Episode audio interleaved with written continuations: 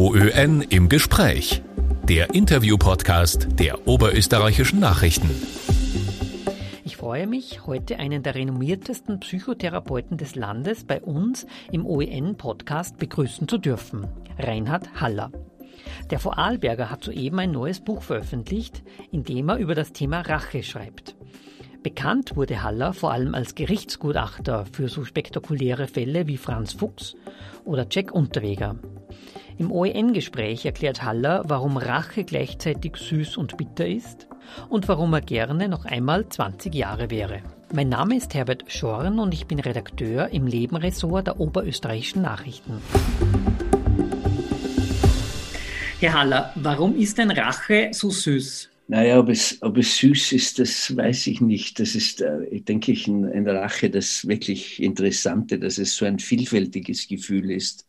Also es ist, es gibt kein anderes, das derartig äh, komplex ist und derartig äh, äh, unterschiedliche Seiten auch zeigt. Also wenn wir depressiv sind, dann sind wir halt zutiefst niedergeschlagen. Wenn wir äh, verliebt sind oder Liebe empfinden, dann haben wir ein, ein Hochgefühl. Wenn wir äh, Hass empfinden, haben wir also nur ein ganz negatives Gefühl, ein zerstörerisches.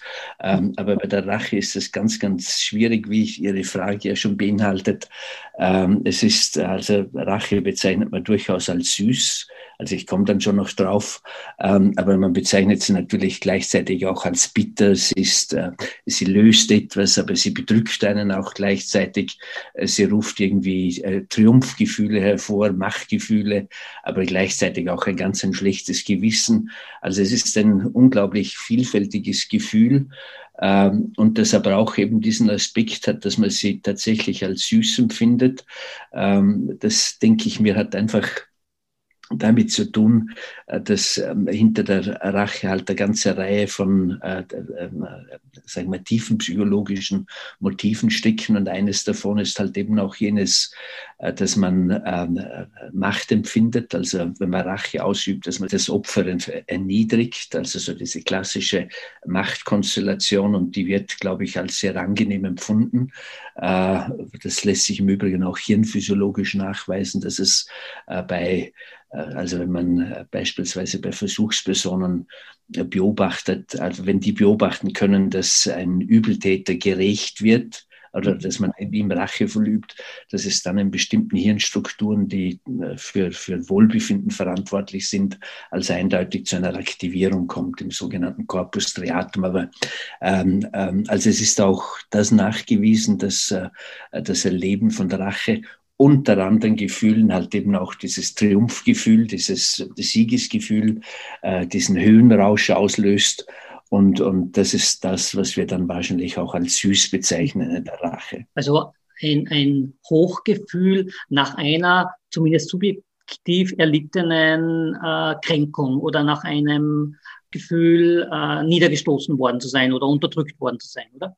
So ist es. Also die, die wesentlichen Motive der Rache, also neben den vordergründigen, also vordergründig nennt man halt Eifersucht und Neid und, und, und Benachteiligung und, und, und Kränkung und so weiter.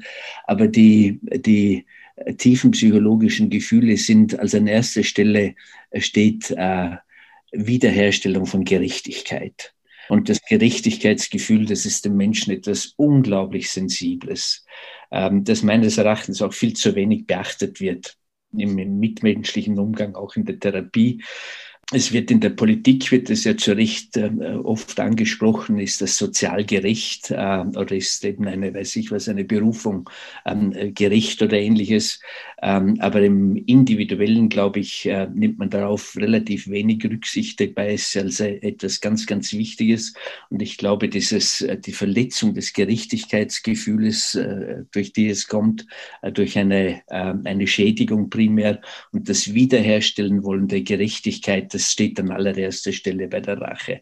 An zweiter Stelle steht dann das, was Sie jetzt eben angesprochen haben, dass es ähm, durch eine Schädigung welcher Art auch immer zu einer Verletzung des äh, Selbstwertes kommt. Und den will man natürlich wieder herstellen. Also man will sich wieder sozusagen auf Augenhöhe mit dem, mit dem Schädiger äh, stellen und, und sein angeschlagenes Selbstwertgefühl äh, wieder reparieren. Das ist, glaube ich, der zweite Grund.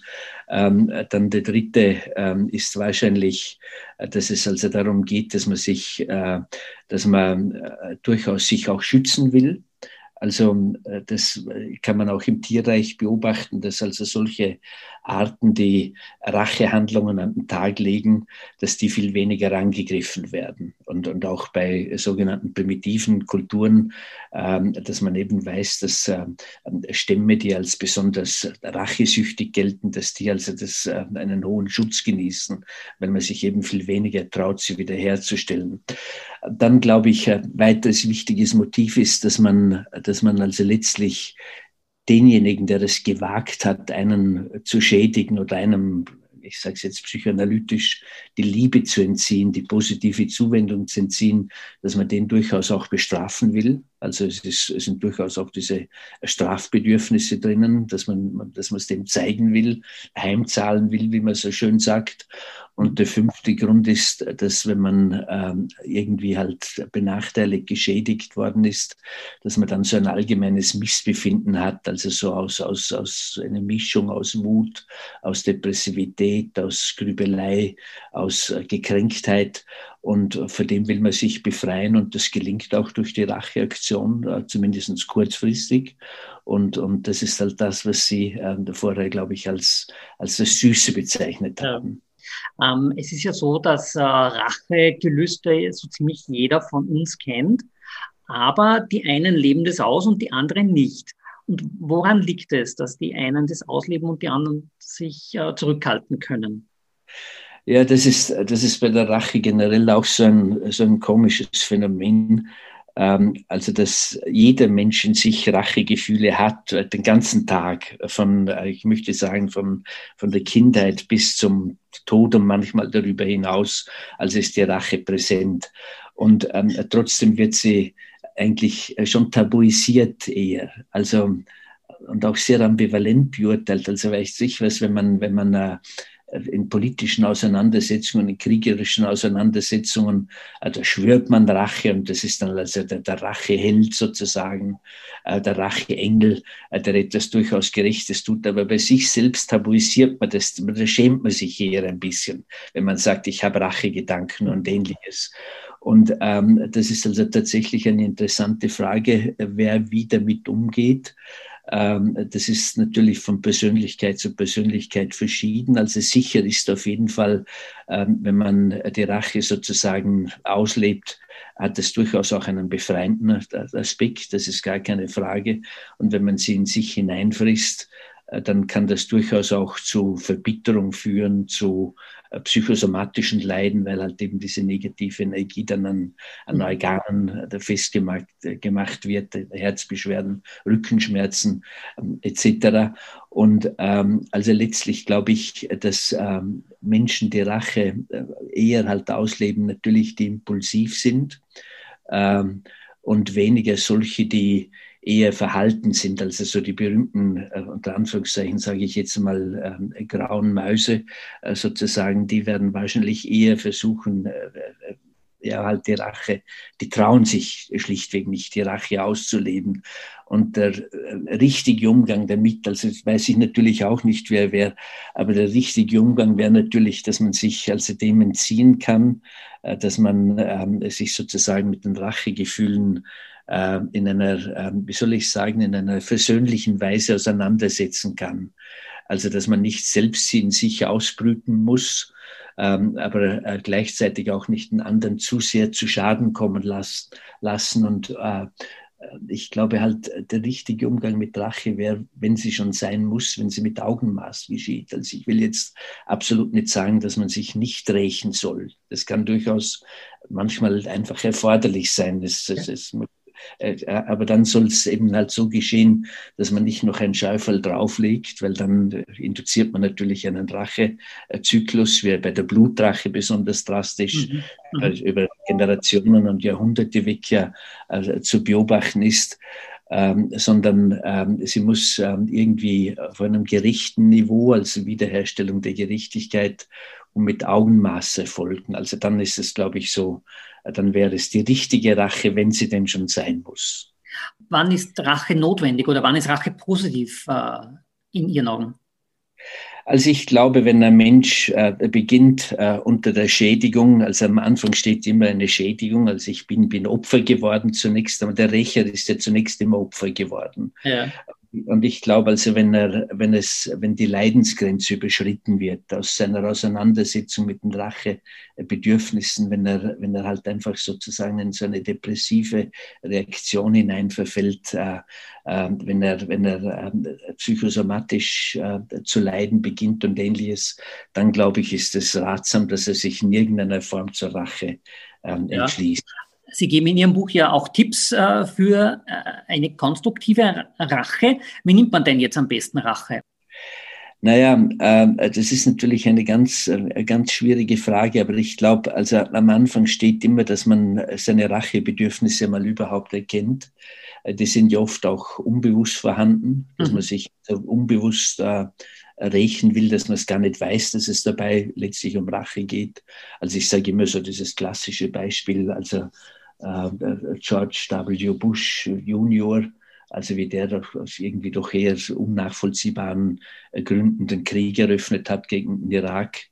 Ähm, also da geht man doch davon aus, dass unbewusst wahrscheinlich äh, sozusagen die seinerzeitige Niederlage unter Anführungszeichen seines Vaters oder halt, dass der zumindest Saddam Hussein nicht zu Sturz gebracht hat, dass das unbewusst wahrscheinlich das maßgebende Motiv war. Und so ist es auch im, äh, im individuellen Leben, dass man unbewusste Rachemotive hat.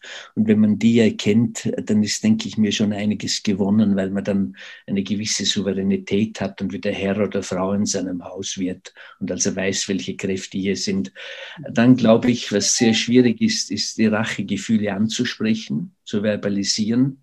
Äh, das ist also, denke ich mir zum Beispiel, ein ganz großer Unterschied zur Kränkung. Kränkung, ähm, das wird von den Menschen ja zumindest im therapeutischen Kontext sehr leicht angesprochen. Also äh, da hat man ein Bedürfnis, das mitzuteilen äh, einem Klienten, also beispielsweise seine Rache-Fantasien zu entlocken. Das ist nicht so einfach. Also da wehrt er sich dagegen, da schämt er sich, das will er nicht zugeben und ähnliches. Aber wenn man Dinge zur Sprache bringt, dann denke ich mir, dann verlieren sie ein bisschen diesen, diesen Untergrundkämpfercharakter, diesen Terroristencharakter. Dann werden sie zu äh, Feinden oder zu Problemen, die man sieht und die man angehen kann. Ähm, wenn man sich dann äh, zur Rache entschließt, wie gesagt, dann soll sie, also manche Forscher sagen, äh, ein bisschen mit Augenzwinkern erfolgen, also dass man sehr wohl ein Zeichen setzt, also bis hierher und nicht weiter und das lasse ich mir nicht gefallen aber es soll ähm, letztlich auch ein bisschen äh, sozusagen dieses Nachsichtige ähm, äh, drinnen enthalten sein. Also die Rache sollte nicht stärker ausfallen als die Schädigung. Das war im Übrigen auch das Talionsprinzip, also wo es eben Auge um Auge, Zahn um Zahn, das hat halt einen sehr schlechten Ruf, aber ich glaube, das ist nicht gerechtfertigt, weil da ist es letztlich genau darum gegangen, dass man eben die Rache nicht überschießend ist ähm, sondern dass man eben sagt, sie muss äh, auf, auf gleicher Höhe erfolgen, im gleichen Umfang erfolgen. Das war der eigentliche Gedanke des Talionsprinzips, mhm. nicht, nicht, das, nicht das Unerbitterliche und das Grausame, wie es heute äh, sozusagen oft ja. dargestellt wird. Und dann glaube ich, wäre es halt einfach wichtig, dass man sich auch überlegt, ähm, äh, soll man nicht probieren, mit der Rache durch Verzeihen, äh, Vergeben sozusagen umzugehen. Also ich glaube, es könnte hilfreich sein, wenn man sich so dann ein bisschen in diese souveräne Position des Begnadigers unter Anführungszeichen hineinbegibt, weil die behält so dieses Bild, denke ich, das ist also ganz ein schönes Bild, weil begnadigen kann ja nur jemand, der also Macht hat, der also sehr souverän ist, also der, der Bundespräsident oder halt andere höhere Instanzen. Also man hebt sich selbst in eine tolle Position hinauf und äh, sorgt eben dafür, dass man halt ähm, ja, den anderen nicht allzu sehr schädigt, um es mal so zu sagen. Aber natürlich. Man muss dann halt auch das Gefühl haben, äh, dass die Kränkung dadurch auch irgendwie aufhört. So ist es. Also ich glaube, man darf auf keinesfalls, also sollte man Rache vergessen und man darf äh, eben halt äh, Rache nicht mit äh, damit ver verwechseln, dass man irgendeine Schädigung, irgendeine Kränkung verdrängt ähm, sondern also es muss sehr wohl bewusst sein, äh, da ist mir Unrecht geschehen, da ist äh, mein Gerechtigkeitsgefühl verletzt worden, da sind meine Ich-Grenzen äh, irritiert worden und das trifft mich hart und das sollte man durchaus, glaube ich, auch äh, signalisieren. Aber ob man dann Gleiches sozusagen mit Gleichem wieder zurückzahlt, ähm, das ist eine andere Frage, aber das muss ich natürlich zugeben. Das übersteigt jetzt die Kompetenz des Psychotherapeuten. Vergeben, verzeihen geht halt schon eher ein bisschen in den seelsorgerischen Bereich, in den, in den religiösen Bereich. Aber ähm, ich glaube halt, dass man diese, diese Gratwanderung, dass man die halt richtig geht, dass sie stimmig ist für mich selbst. Das ist also zweifelsohne eine ganz wichtige Leistung der Persönlichkeitsentwicklung ähm, dass ich hier äh, also das rechte Maß finde, um es einmal so zu sagen. Ja. Was wäre ein Beispiel für eine positive Rache? Haben Sie da irgendwas?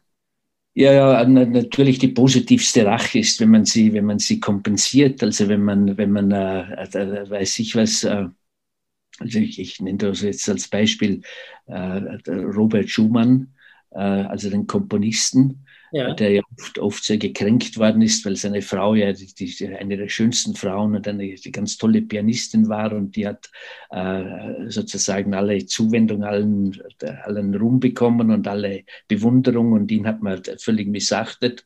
Naja, und er hat dann halt, wie ist er damit umgegangen? Er hat sich dann halt in der Form gerecht, zunächst einmal, dass er sich in der Regel äh, einen angetrunken hat und manchmal auch Suizidversuche gemacht hat, aber dann hat er wunderbare Kompositionen äh, geschaffen, äh, die also viel großartiger waren äh, als, als das, was seine Frau letztlich gilt. Oder das können Sie bei allen Künstlern beobachten, Michelangelo oder der, der äh, weiß ich was, äh, aus Rache an Päpsten, die ihm oft schlechte Aufträge, also die Aufträge schlecht bezahlt haben oder etwas anderes wollten, wo er dann halt äh, den Menschen nackt dargestellt hat. Da, da hat er gewusst, das trifft die, die schwer, aber das hat er sich im Prinzip leisten können. Oder wo er seinen ärgsten Kritiker halt eine, eine Höllengesicht, also das mhm. Gesicht der Hölle äh, mhm. gegeben hat. Das sind für mich gelungene Rachen. Oder wenn man ähm, im, im Fußball, ich bin ja begeisterter Fußballfan, äh, wenn man da also dieses Foul von Zinedine Zidane im äh, WM-Finale 2006,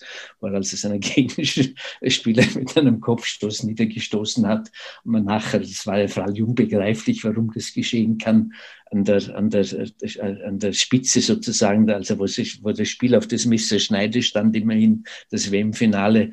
Und wo man dann halt nachher erfahren hat, dass er dann halt einen sehr unschönen Ausdruck über seine Mutter und seine Schwester gesagt hat, äh, da haben alle irgendwie mit einem gewissen Schmunzeln gedacht, recht hat er gehabt. Und das war irgendwie eine gesunde Rache.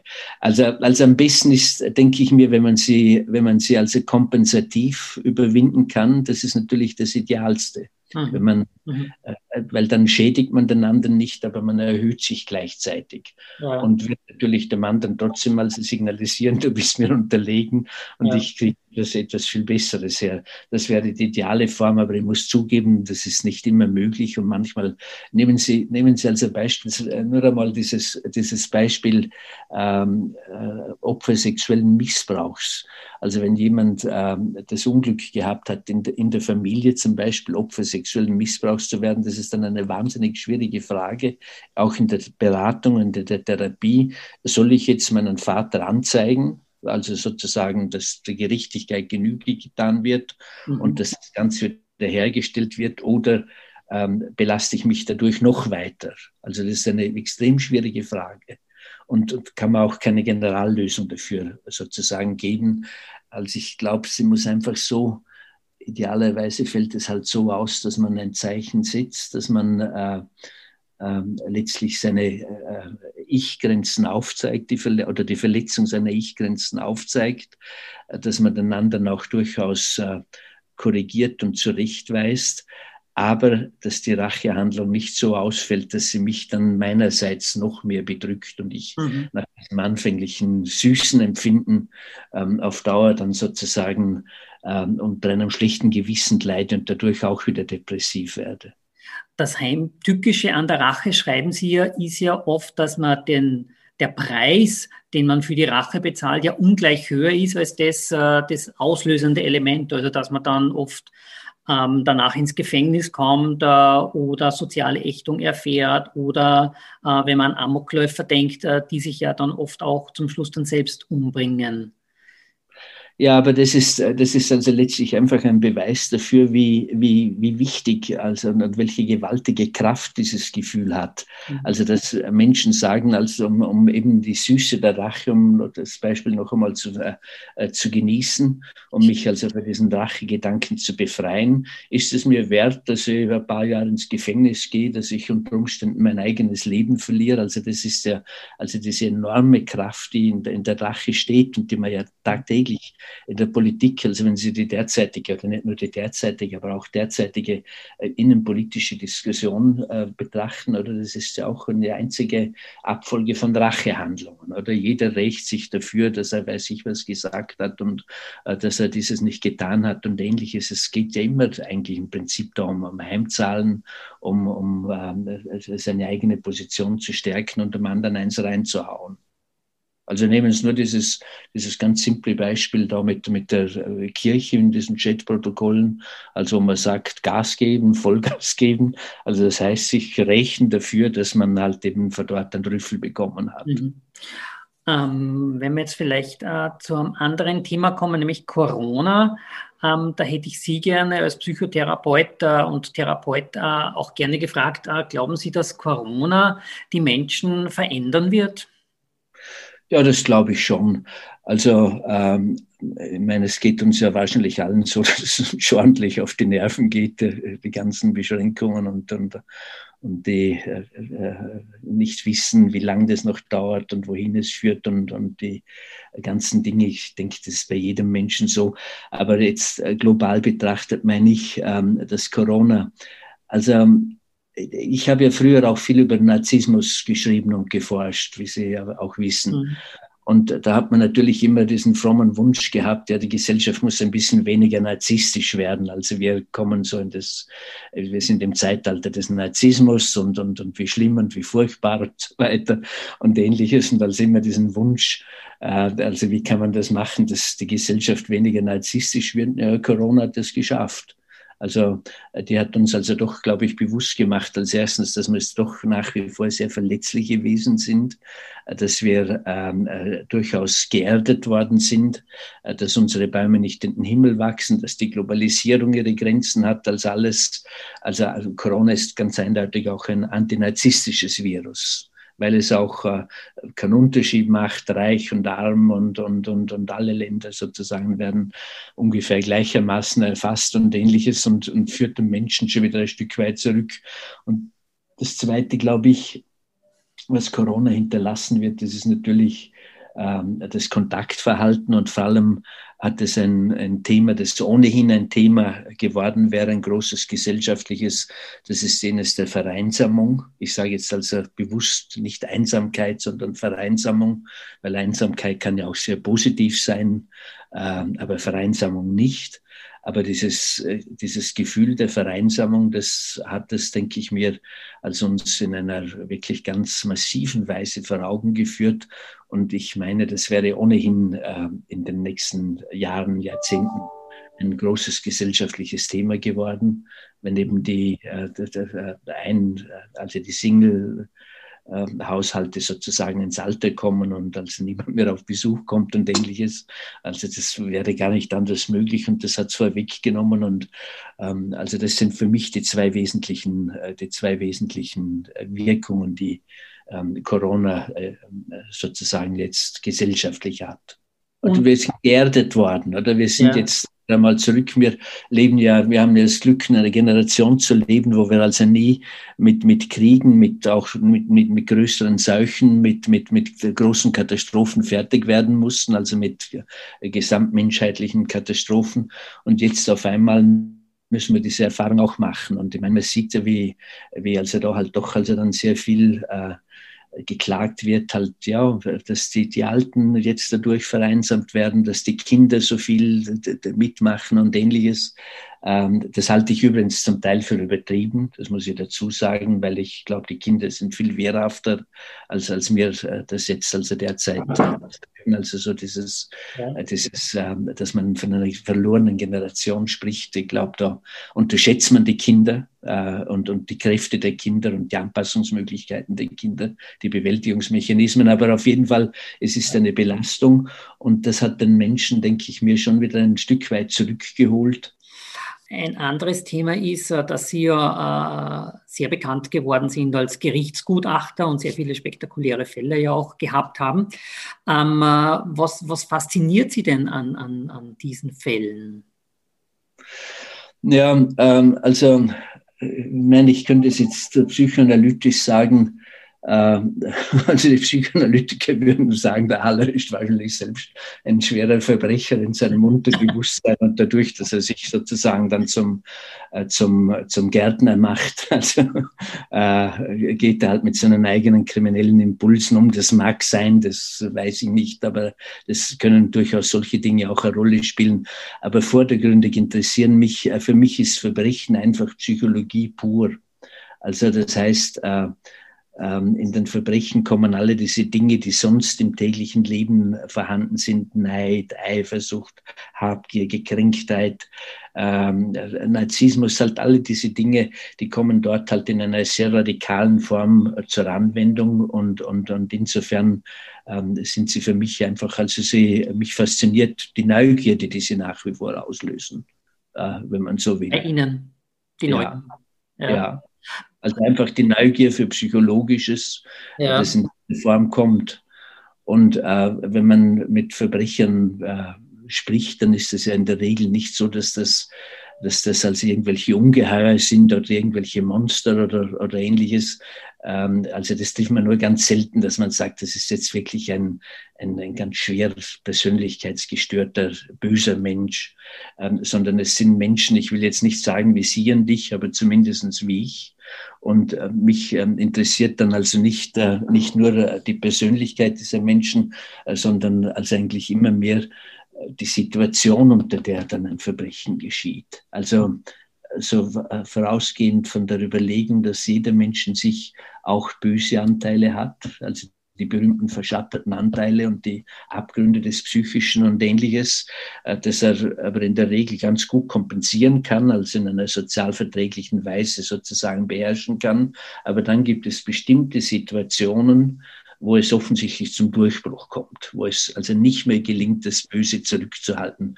Und diese Situationen äh, interessieren mich natürlich genauso wie die, wie die Persönlichkeit äh, des und die Lebensgeschichte äh, des, des delinquenten Menschen. Gibt es etwas, was Sie von diesen Menschen gelernt haben? Ja, natürlich. Also ähm, ich glaube, das ist, das ist besonders wichtig. Je größer ein Verbrechen, desto größer ist auch die, die Psychologie, die dahinter steckt und desto komplexer. Also äh, man könnte ein bisschen vereinfacht sagen, große Verbrecher sind auch große Psychologen, also nicht Studierte und nicht, nicht äh, solche, die es äh, gelernt haben, wie es unser einer versucht, sondern die haben einfach einen, einen natürlichen Instinkt, wie sie Menschen einschätzen können, wie sie Menschen manipulieren, wie sie antizipatorisch denken und solche Dinge. Mhm. Das haben diese Menschen und als ich nähere mich einem Verbrecher, also nie sozusagen mit, mit der Rolle, ich weiß, weiß das alles schon und, und, und, und ähnliches, sondern immer ähm, sozusagen, dass er wahrscheinlich mich ähm, beeinflussen wird oder, oder vielleicht auch analysieren wird oder ähnliches. Also dass er relativ viel weiß und dieses Spiel ähm, von Übertragung gegen Übertragung ist natürlich auch etwas äh, höchst Interessantes. Aber schauen Sie, was, ähm, also ich könnte jetzt natürlich genauso sagen, was fasziniert die Leute, dass sie die 1500. Folge von Tatort am Sonntagabend anschauen. Mhm. Äh, äh, das habe ich halt live. Ich muss, muss es nicht im Film anschauen. Ich habe halt das Privileg, das live zu haben. Und ich glaube halt äh, daneben, dass es einfach spannende Geschichten immer auch sind, spielt halt wahrscheinlich eine gewisse Rolle dass jeder Mensch spürt, ich habe mir auch, auch äh, verschattete, böse Anteile und so weiter. Und die findet er in diesen Geschichten oder, oder er vermutet zumindest, könnte es bei mir nicht auch so sein. Also diese Verbrechensgeschichten Geschichten, Romane oder Live-Verbrechen wie bei mir sind wahrscheinlich auch ein Spiegel, in dem man äh, versucht, äh, etwas mehr über sein eigenes Unbewusstes äh, zu erfahren, indem man eben fragt, könnte es bei mir nicht auch ein Stück weit so ablaufen wie bei denen? Mhm. Mhm. Äh, letzte Frage. Äh, Sie äh, werden ja im September 70 Jahre alt. Äh, wären Sie gern noch einmal 20? Ja, das muss, muss ich schon sagen, ja. Ja, ja? das wäre, ja, ja, ja. Warum? Also ich habe ich hab immer, ich hab immer viel jünger ausgeschaut, als ich bin. Das war natürlich als Jugendlicher war das ein wahnsinniges Problem, man halt schon gerne erwachsen gewesen sein sollte. Jetzt ist natürlich ein Riesenvorteil, wenn man für jünger eingeschätzt wird, in der Regel, äh, als, als man tatsächlich ist. Aber so diese Endlichkeit, dieser Ablauf, dass nicht mehr viel Zeit bleibt, ähm, äh, dass man halt doch auch spürt, dass die Kräfte nicht mehr so, äh, also so enorm sind, wie man es als, als junger Mensch hat. Äh, das muss ich sagen, das äh, macht mir schon auch ein bisschen zu schaffen. Natürlich, der Vorteil ist halt, man wird gelassener. Mhm. Äh, und das ist immer etwas, was der Mensch auch anstrebt, dass er in eine gelassene Position kommt. Also der Vorteil ist schon auch gegeben. Aber sonst halt auch, auch aus der reinen Neugierde, äh, wie es jetzt halt wieder auf der Welt neue Möglichkeiten gibt, neue Entwicklungen und, und, und all das, äh, das muss ich schon sagen, auch, also da wäre ich schon gern noch einmal 20. Und wo merken Sie, dass die, die Kräfte schwinden? Also das kann ich jetzt nicht sagen. Ich, ich, habe mein, ich habe aber wirklich das Glück gehabt, dass ich noch nie krank war in meinem Leben. Also äh, ich, ich, ich, war in meinem Berufsleben tatsächlich, also das ist jetzt die Wahrheit, war ich zwei Tage im Krankenstand und beides mal übrigens nach einer sogenannten Grippeschutzimpfung. Also hat es mich reingehaut.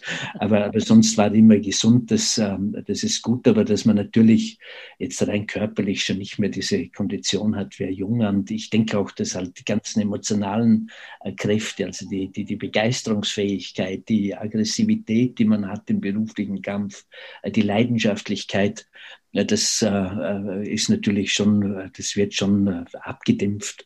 Also das, äh, dem kann man sich ja nicht verleugnen. Ähm, eine Frage zum Buch fällt mir noch ein. Sie haben ja bei den Helfern erwähnt, den Benno Elbs und den Michael Köhlmeier. Und ich habe mich ja. jetzt gefragt, wie, wie, wie konnten denn ein Bischof und ein Schriftsteller Ihnen äh, Ratschläge beim Thema Rache geben? Naja, äh, es ist ja so, wenn man so ein Buch schreibt, also dann äh, die eigentliche Arbeit ist ja nicht das Schreiben, das geschieht bei mir immer innerhalb von zwei bis höchstens drei Monaten. Äh, die eigentliche Arbeit ist ja vorher, dass man halt Gedanken sammelt, Konzepte ja. und, und, und, die verschiedensten Aspekte. Und äh, Theologe hat man natürlich einfach Einblick gegeben, halt wie, wie, wie Rache in den Religionen äh, gehandhabt wird. Das ist auch eine höchst interessante Geschichte. Also wie wird Rache im Alten Testament gehandhabt und mhm. im Neuen Testament. Äh, äh, die Rache ist mein, spricht der Herr. Also Gott darf rächen oder warum? Also darf ein liebender Gott rächen. Also diese Fragen sind ja höchst interessant auch. Mhm. Und, und ähm, der, der Michael Kühlmeier, der ist ja auch ein Experte für diese alten Mythen also mhm. für die griechischen Mythen, die eine Funkgrube sind äh, für alle psychologischen Fragestellungen und und die haben mir halt viel mehr erklären lassen. Super, dann sage ich vielen Dank fürs Gespräch. Alles Danke vielmals. Danke. OÖN im Gespräch. Mehr Podcasts finden Sie auf Nachrichten.at.